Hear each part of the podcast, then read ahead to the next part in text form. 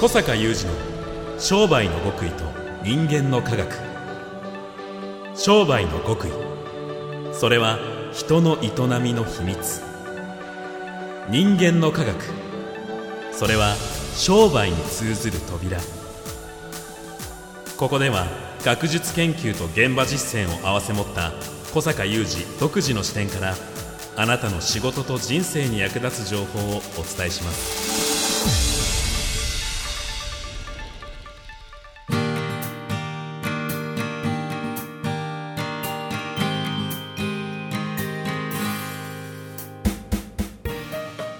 こんにちは小坂雄二です。こんにちは、三代田悟です。2021年5月6日の番組です。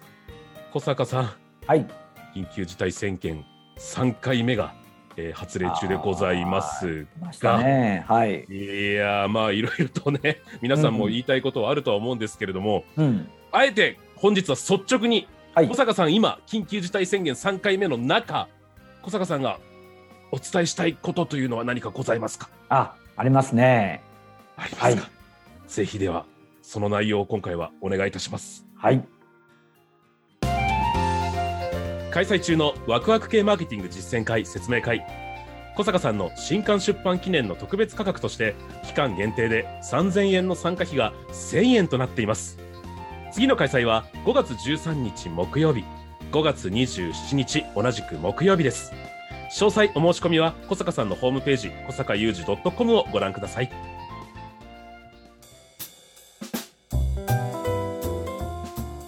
えー3回目の緊急事態宣言が発令中、我々もね、オンライン収録で今回もお送りしていますが、はい。小坂さん、僕、この緊急事態宣言で7回ぐらい、あーって言ったんですけれども、あそうなの？どうしてなの？もういろんな仕事が入ったりなくなったりを何回も何回も繰り返して、まあ、特にエンタメ系だとね、エンタメに限らないんですけれども、もちろん大変なのは、そうですよね。はい。宮田さん結構スポーツ MC の仕事今すごい多いからあと、は会場での MC 関係そうです中ね。止とかオンラインにありました、ありました。うん、ありました。っていう、まあ、僕個人のね、大変な話をしてもしょうがないんですけれども、ここではい。やっぱり小坂さんに今何かお伝えしたいこと皆さんに伝えたいことっていうのはあるのかなというのを聞きたくてですね。ありますね。はい。はい。これはあのーまあ、今回3回目ですよね。うん。で2回目の時にあそうかなというふうにちょっと思って思ったことがあって。はいで今回ほどなく3回目がこのような経緯で来てあやっぱそういうことかというふうに思って、うん。あこれはもうこのこれからしゃべるこれこの話をするんだけどはい。あのこのことをもう織り込んでうんうん。物事を判断して、えー動かないといけないなっていうふうに思ったことがあるんですよ。はい。なんでしょう？それをちょっと今日はね、うん。あのいつもポッドキャストを聞いてくださってるあなたにもお伝えししようかなと思いますよね。はいあの基本的にね何をその前回のお緊急事態宣言そして今回の流れの中で思ったかというと、うん。まずあこの事態このコロナパンデミックという事態を少なくともこの日本という国はコントロールできたできないなという そうですね。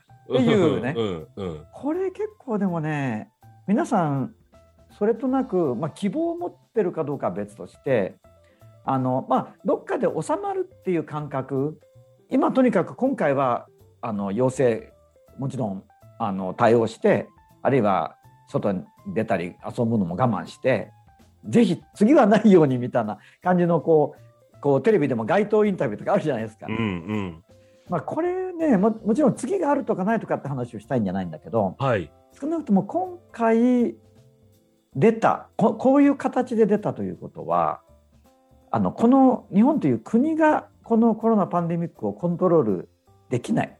うん。というふうにもう思って、まあ、特に私のあのこれはまあポッドキャストはねいろんなお立場の方聞いてくださってることと思うんですけども主に私は時々この番組でも言いますようにメッセージはあのビジネス、まあ、商売仕事をやってる方に向けて発信してるので、まあ、特にそういう方に向けてるんですけどね自分のビジネス自分の商売自分の仕事ですよね。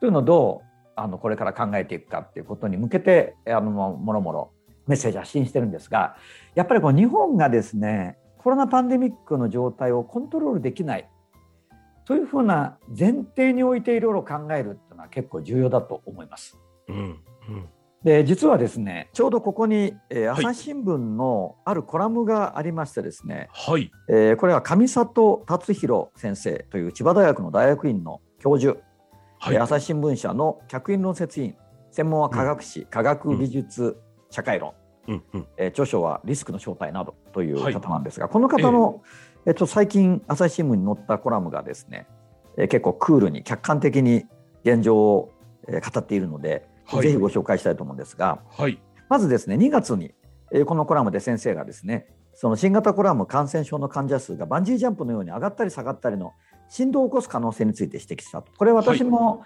別に私があの指摘したわけじゃないんですけども去年のもう3月ぐらいにあの出た論文でですね、えーこういったその振動についてはもうすでにシミュレーションされていたので、うん。あの何度もご紹介した記憶がありますけども緊急ウェビナーとかで、うん。まあ、今月実際そうなってしまったと。うん。うん。えーいうことなんですね。でこの思い返してみれば感染者数の山というのは、えーまあ、波があるとでうん波が来るために大きくなっている、まあ、今回はいわゆる変異株の影響も無視できないだろうけれどもここで、えー先生曰くやはりこの国はは事態をコントロールできていないと考えた方がよかろううーん。と。どうしてなのかというと、えー例えばですね台湾っていうのは今現在もほぼ完全にこの病気を抑え込んでいる。うん。うん人口は日本の約5分の1、えー社会経済的な条件や市民の価値観、自然的地理的条件も似通っていると。しかし死者の総数は11人である。うん。日本では1万人に迫ろうとしているので、人口比では約200倍。うん。しかも台湾はこの状況を経済を犠牲にして守ったのではないと。政府を中心とした合理的で非常に素早い対応が幅広い信頼を獲得し、総合的に走行していると。うん。一方、被害が大きい主要国は持てる力を結集してワクチンを開発し、うん。でもまさに今、その効果を見極めようという段階にある。うん。うん。うん。まあ、ちょっと飛んでですね、はい例えばトランプ大統領、前大統領は批判も多かったけれども、早期にワープスピード作戦を開始し、有望なワクチン候補に1兆円規模の支援を決定した。うん。うんこのことは少なくとも評価すべきだろはい。う。もちろん、基礎的な研究はパンデミック以前から始まっていたので、この予算だけで結果を出したわけではないと。うんまあ、要するに、まあ、政府の動きですよね。うん。うんちなみにそのトランプ前大統領がそうした同じ頃、日本政府は GoTo キャンペーンに2兆7000億をぶっ込んだと。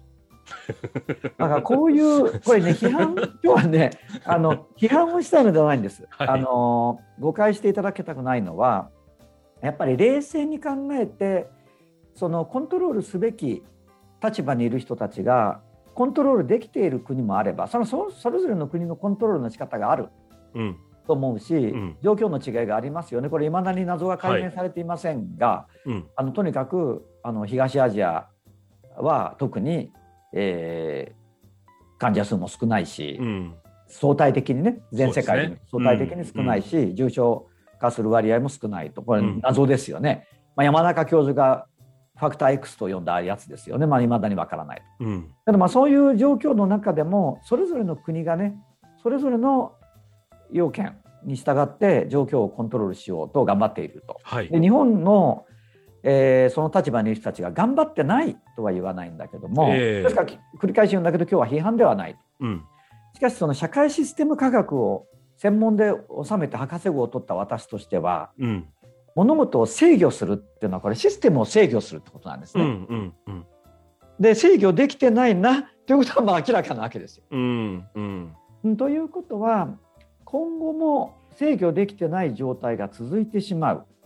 なあ、怖っうんこうやって言葉で聞くと恐ろしいですね。うんまあこれは冷静にせっかくこの、えー番組をお聞きいただいている方は々いですから、これ冷静に捉えてそれはいでさっき冒頭に申し上げたことだけど、はい。その2回目の緊急事態宣言出た時にあれ？と私は思ったんですね。うん。うんこれはもう素人の私のアイデアをここでは披露しないですけれども、まあ、自分だったら今システム科学の専門家としてはいろいろとその漏れ聞こえてくるような話を総合して考えるとああこのコロナパンデミック日本におけるパンデミックの状況を制御するためにはあこういうところが結構ポイントなんだなとかねうん特にシステムの世界ではレバレッジポイントっていう概念があってはい。あのテコうんのポイントですよね。つはいまり、い、ろいろとその物事の結果を生み出すにはいろんな原因があるんだけど特にここを抑えると効果あるよね、うていう。まあ、例えば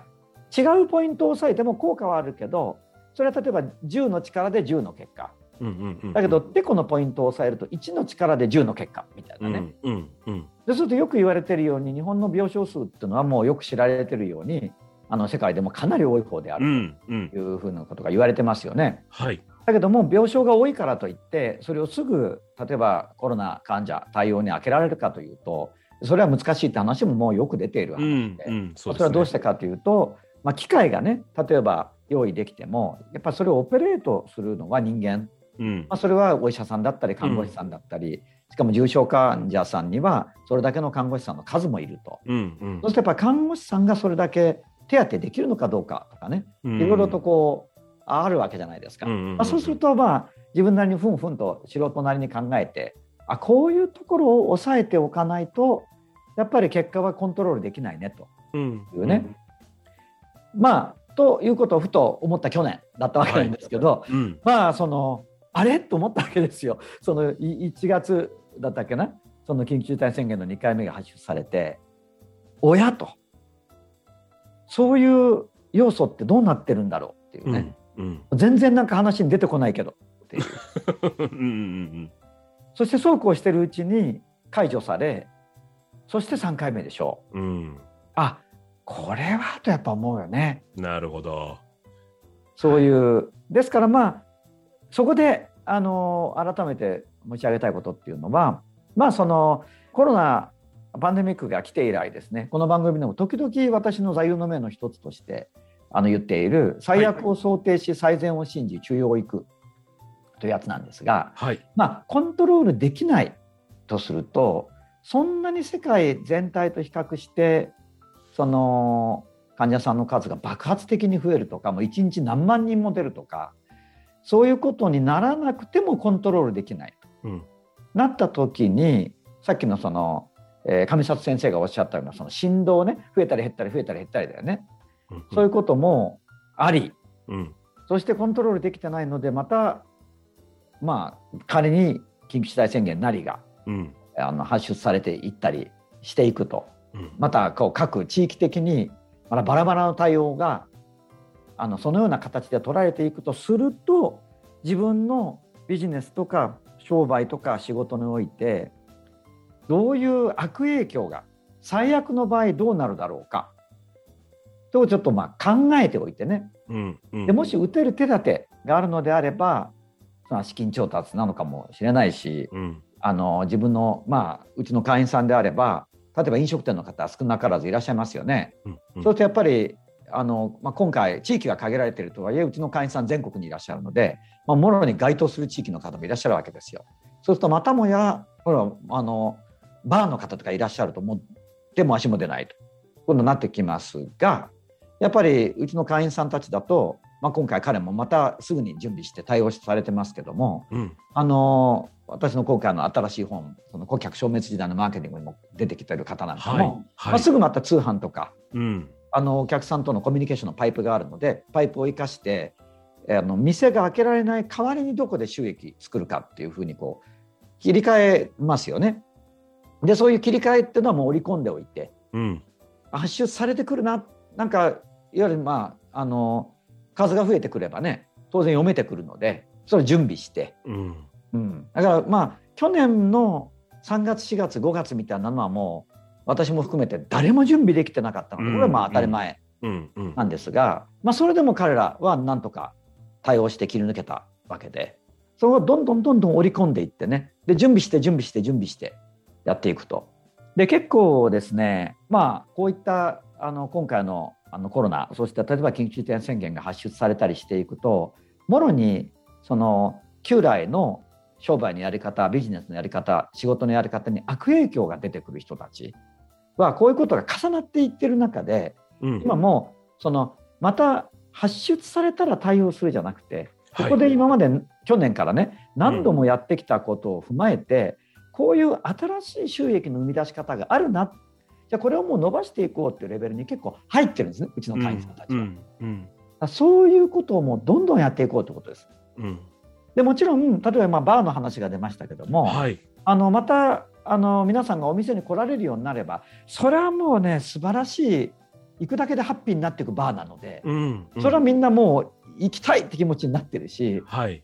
あの行けるっていう状態になったらそれは来ますよね。うん。うん。でそれはそのバーという店の本当のそのオーナーさんたちが作ってきた価値っていうのをより高まっていくっていう流れでもあるので、まあ、そこはもう生かしてフルにそのやっていくってことだしやっぱりもう何度もこういうその自由がこう制限されるっていうことが繰り返されるうんだに、もう去年からこれもこういう番組を伝えて申し上げてることですけど人はその制限されてなかった頃に当たり前だったことの価値にどんどん気づいていくのでうん。うん。やっぱりそういうものの価値、まあ、例えば宮田さんに関係の深いところで言うとやっぱりスポーツイベントにみんなで集まって応援するとかねはい。そういうもののリアルの価値ってどんどん高くなっていくので。もう1万人の前で MC したくてしょうがないです。そうそうそうでこれはもう本当にそういうことが、まあ、近い将来に再び可能になるんだけどうん。以前普通にやってたことがはい。みんなどんなに素晴らしいことかって今度は感じますよ。うん。だからよりそういうビジネスそういうサービスそういう瞬間の価値は高まっていくしねはい。それに向けても準備してほしい。うん。なるほど。それはもう爆発していくと思うんだよね。うん。うん。だからやっぱりそういうリアルを支えてる多くの方々にお伝えしたいのはやっぱりここは創意工夫まあうちの会員さんで言えばみんなで一人で創意工夫するのはもう無理があるのでみんなでつながって知恵を出しながら今その創意工夫でなんとか乗り切るってこともやってますうん。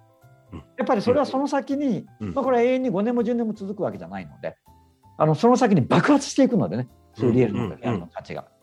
でもこの間にやっぱり耐えられなくなっていく人も耐えられなくなっていくあの会社もどんどん出てくるのではい。やっぱりそういう工夫して耐え抜いていただきたい。うん。うんで。これは同時にただ単にじっとして耐えるその政府からの補助を待つってことではなくてさっきから申し上げているように、うん。その中でのその対応をより発展させてえーその価値あるものがあるからこそ新しく今まであんまり考えられなかったような形で収益を上げる方法も模索してもらいたい。はい。まあ、というようなね、ことをもうここはあの冷静にやっていきましょうということですよね。はい。はいもう、ダメだこりゃの話ではなく、それすらも選択肢に織り込んで対処していくってことですねもう。極めて積極的な話をしているはい。ですね。でもここはもうそのように織り込みましょうはい。というそして潔くっていうのはこのこのここで使う言葉としてはちょっとそぐわないかもしれませんけど、まあ、潔くねそういう状況の中で新しいものを構築していくっていう、うんもうここを決めましょうと。はい。まあ、私たちはね今会の中ではもうそれを決断して動き始めてどんどん動いているうん。うん。うん。ぜひこれをお聞きのあなたにも申し上げたいと思います。はい。ありがとうございます。小坂雄二の商売の極意と人間の科学。ここまでのお相手は、小坂雄二と三代悟でした。